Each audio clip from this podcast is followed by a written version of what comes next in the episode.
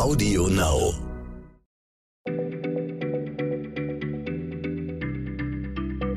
Schneller Schlau, der tägliche Podcast von PM.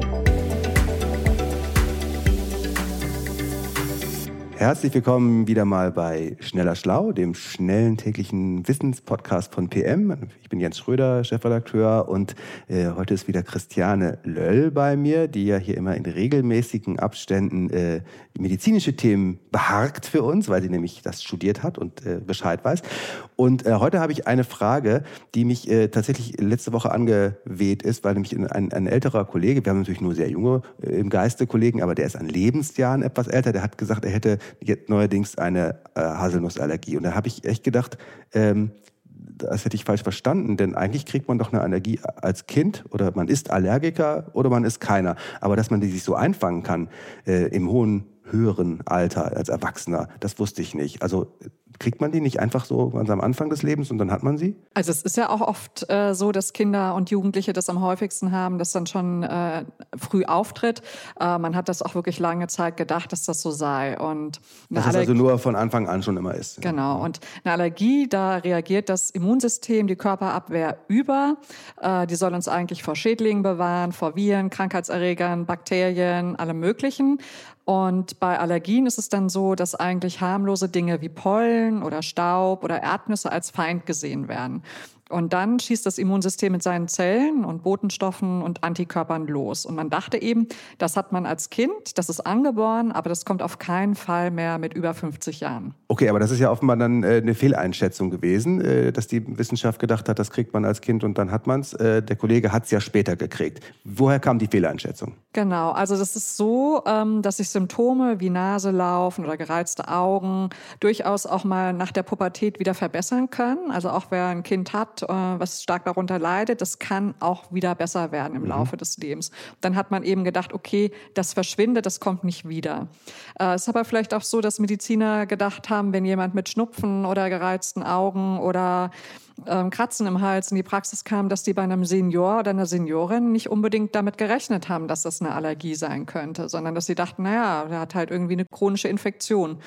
Mhm. Und Experten sagen jetzt aber, dass inzwischen immer mehr Menschen mit 60, 70 oder 80 Jahren in die Praxen kommen mit neuen allergischen Erscheinungen an den Atemwegen oder an der Haut. Mhm. Und, Und, immer mehr Menschen, sagst du, gibt es da, gibt's da Statistiken schon drüber? Dass, wie viele Menschen betrifft das?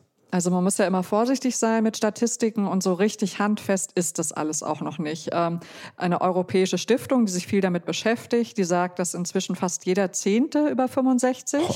erstmals allergische Beschwerden hat. Aber wie mhm. gesagt, bisschen vorsichtig, äh, genießen die Zahl und ähm, vielleicht war das ja früher auch schon so. Vielleicht nimmt es auch gar nicht zu und man. Und man hat es nur anders definiert früher. Genau. Okay. Also Vorsicht. Aber wenn es jetzt so wäre, dass ältere Leute das öfter kriegen würden, gibt es eine Theorie, woran das denn jetzt liegen könnte, dass das jetzt neuerdings eben gehäufter auftritt?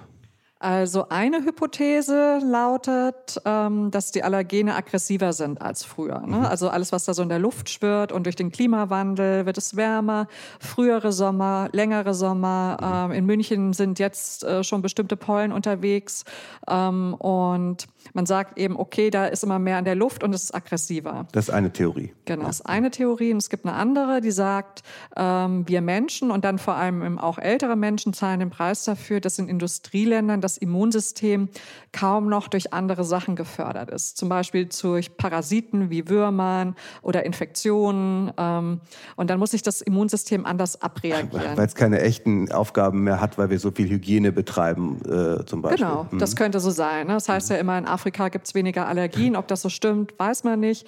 Klar ist, dass in Japan äh, oder in Deutschland oder den USA die Allergien zunehmen. Das sind industrialisierte Länder. Mhm. Und dann gibt es noch eine äh, dritte Idee dazu, nämlich, ähm, dass sich das Immunsystem auch mit dem Alter ändert. Da gibt es zum Beispiel so Mastzellen, ähm, die sollen uns eigentlich dabei helfen, äh, Allergien zu verhindern.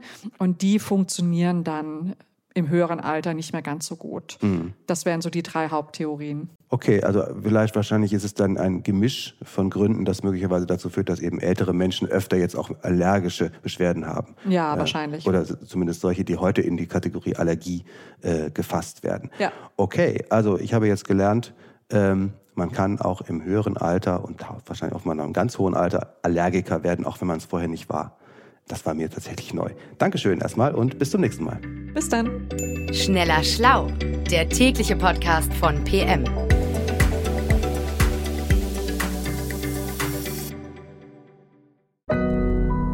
Audio Now.